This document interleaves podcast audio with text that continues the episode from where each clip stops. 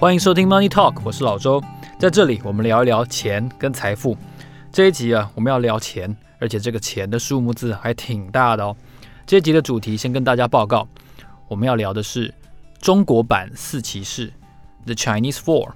当他们的产地要求他们共同富裕的时候，会发生什么事呢？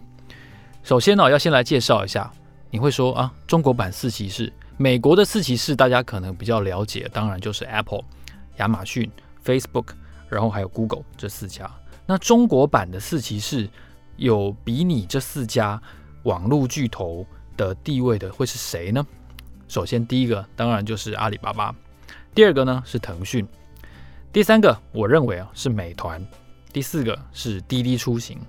你会注意到百度啊、京东啊，还有或者说拼多多都不在里面。那为什么我会把这四家列为我觉得是中国版四骑士的网络巨头呢？首先呢、阿里跟腾讯可能是比较没有疑问的。美团，我认为它是在外送跟它整个聚合经济当中取得的地位，可能已经凌驾在百度之上，所以我觉得美团的重要性也是四骑士当然的成员之一。至于滴滴出行呢，呃，我认为它在上市之后发生的这一些一连串的风波，我实在是一个非常典型的在中美地缘政治非常紧张的情况下出现的一个局面。那也许有人会问，为什么没没有蚂蚁金服？为什么没有字节跳动？哦，你说京东跟百度算是二线的呃网络巨头，这个我可以理解。那为什么没有字节跳动跟蚂蚁金服呢？很简单，因为他们没有挂牌啊。懂吗？因为这四家哦，滴滴出行起码它这还还已经挂牌一阵子了，另外三家也都挂牌呃一年以上的时间了。那这两家没有挂牌，所以虽然说它在未上市的阶段是超级规模、世界排名第一、第二的这个独角兽，特别是蚂蚁金服，那它没有招牌，没有招牌可以计算呢、没有市值的话，我们就不了解它的规模大概大到什么程度。所以这个中国版四骑士，哦，老周个人认为是阿里、腾讯、美团还有滴滴。那中国版四骑士这一年哦，真的是很不顺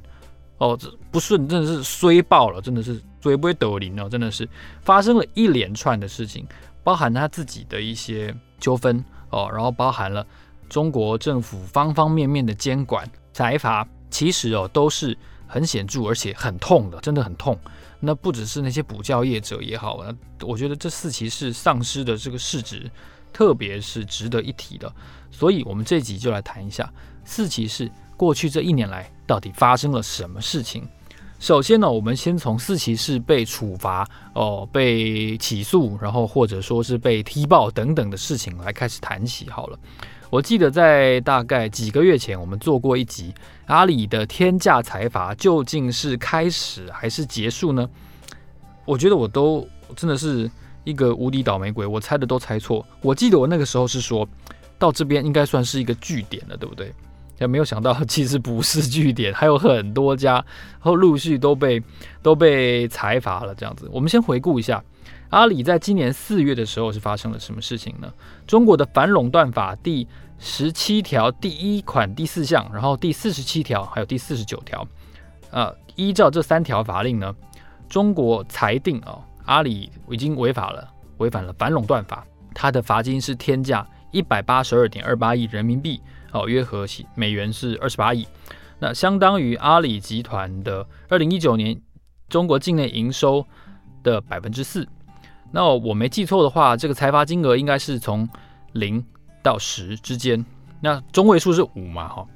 所以他被裁罚了百分之四哦。其实严格来说，我觉得算是这下屁股打得很响，但不是很痛的一个裁罚。那当然了，阿里当然就是表示八个字嘛：诚恳接受，坚决服从啊，将强化依法经营啊，合规体系等等的啊，巴拉巴拉巴拉。那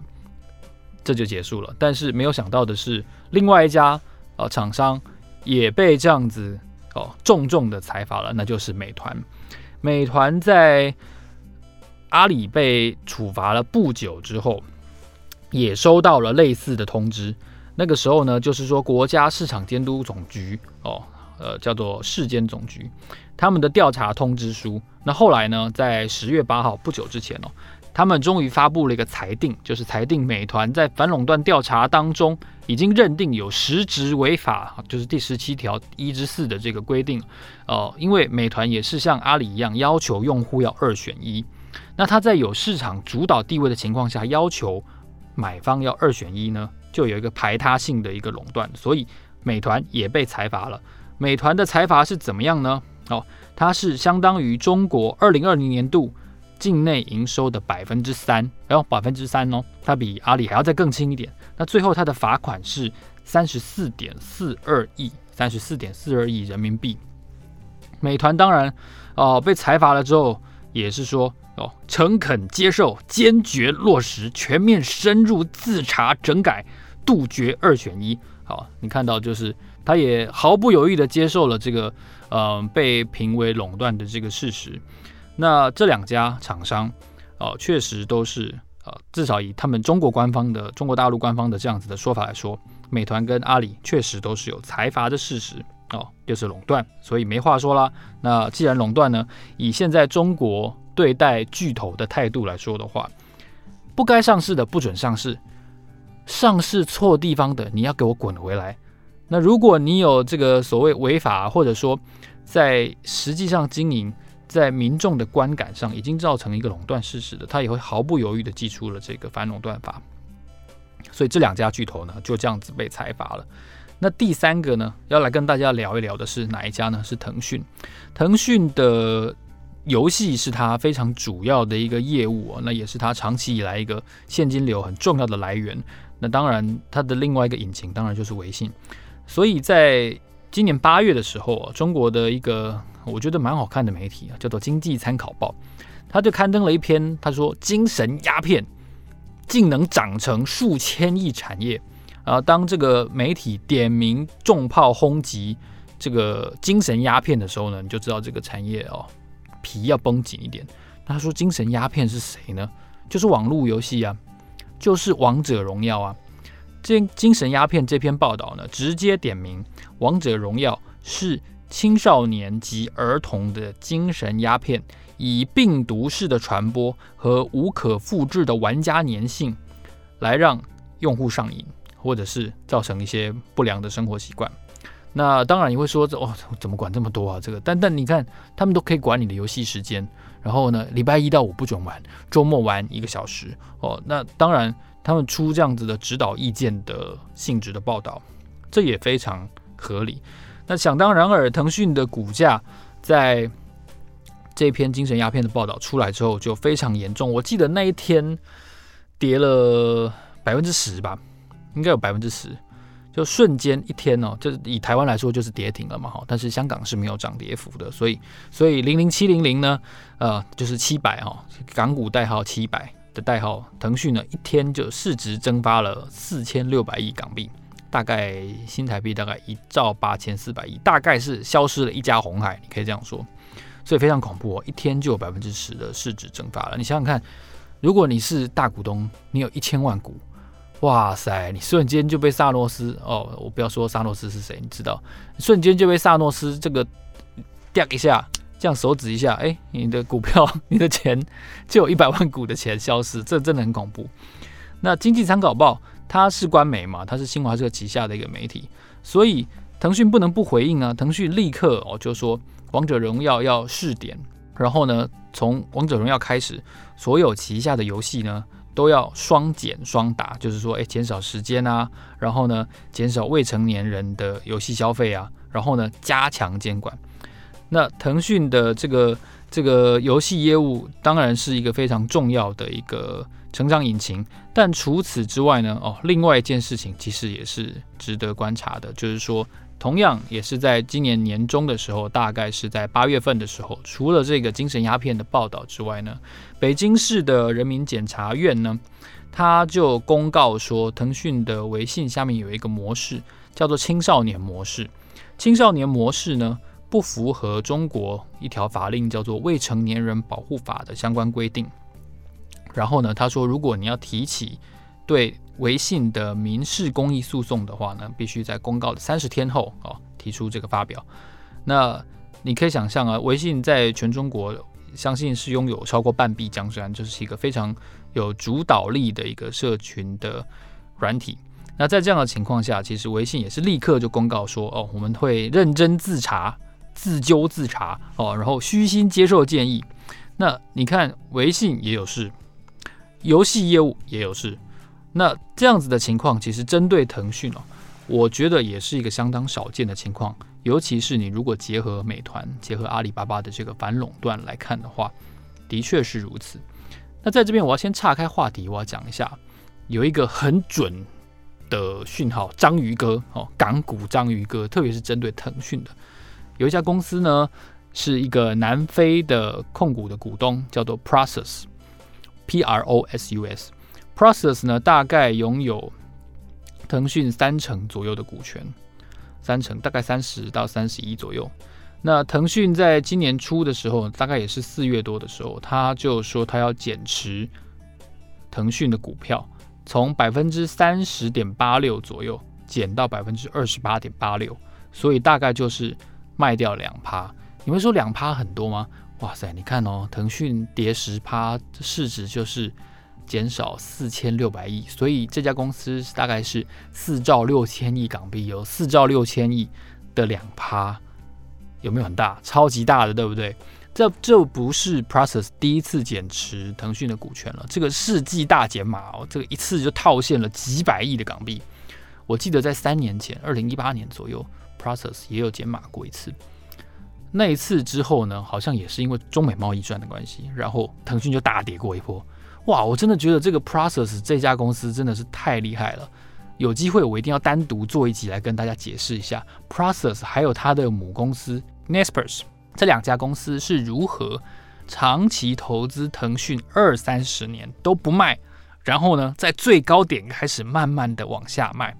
这个故事真的非常传奇啊！不过 Prosus 已经承诺了，未来三年这次减码之后，未来三年它不会再进一步的卖腾讯的股票，所以大家可以放心哦。腾讯的股价看来这个章鱼哥暂时是不会出手了。所以美团有事，阿里有事，腾讯有事，那剩下一个啦，滴滴。我觉得在这个中国的四骑士里面，滴滴的处境可能是最尴尬，也最难以理解的。他们很难理解为什么会碰到这么麻烦的情境。我跟大家说明一下，滴滴的上市其实时间是最短的，在这个四骑士里面是最短的。今年的六月三十号晚上的时候，就是中原标准时间的晚上。滴滴才在纽交所挂牌，那每股的发行价是十四美元，那整体的市值大概是六百七十亿美元。那六月三十号其实距离中中国中共的建党百年庆典是非常接近的时间，所以滴滴的处理是极为低调的一次上市，六百七十亿美元的市值，但它没有敲钟，没有庆祝。没有高层的狂欢，这些都没有。然后呢，已经快要上市的时候，公司的基层员工才在内部的微信群讨论群组看到纽交所正式挂牌，所以事前是没有宣传的哦。你会看到这么多美国的投行、华尔街的大咖，为了这一次承销上市，也许付出了非常大的努力，但是却做得如此低调，为什么呢？好奇怪哦，真的好奇怪，我我我们都不懂，到现在我还是不知道为什么。哦，原来，原来事后才发现，其实，在上市之前递交这个 IPO 申请的时候，他们就已经知道，他们被中国政府列为三十四家要自我纠察的互联网平台的名单其中之一。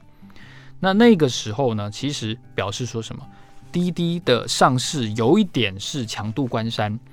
中国政府在这个情况下，他已经觉得这三十四个互联网平台是有问题的，你必须要自查自纠。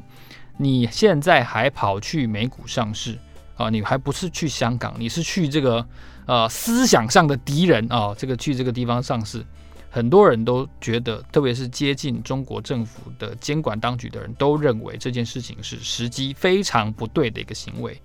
因为互联网平台，你看四月那个时候，阿里被裁罚，美团也收到了调查通知，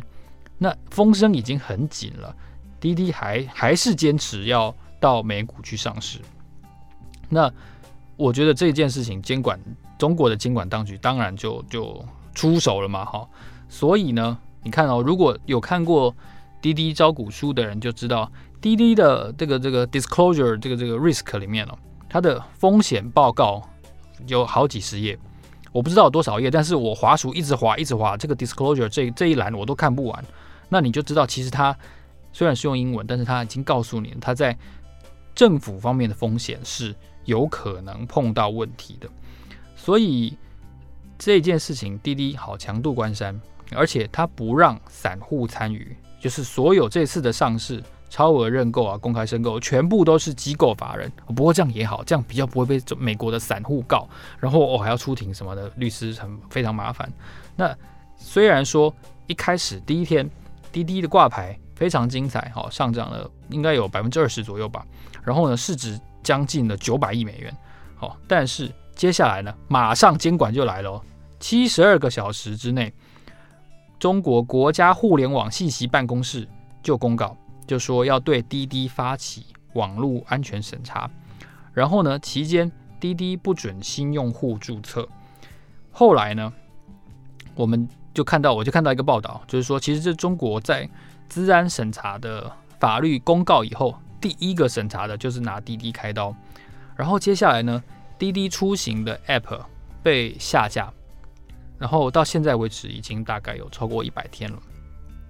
到今天我们录音的这一天，哦，滴滴刚好股价暴涨了百分之十四，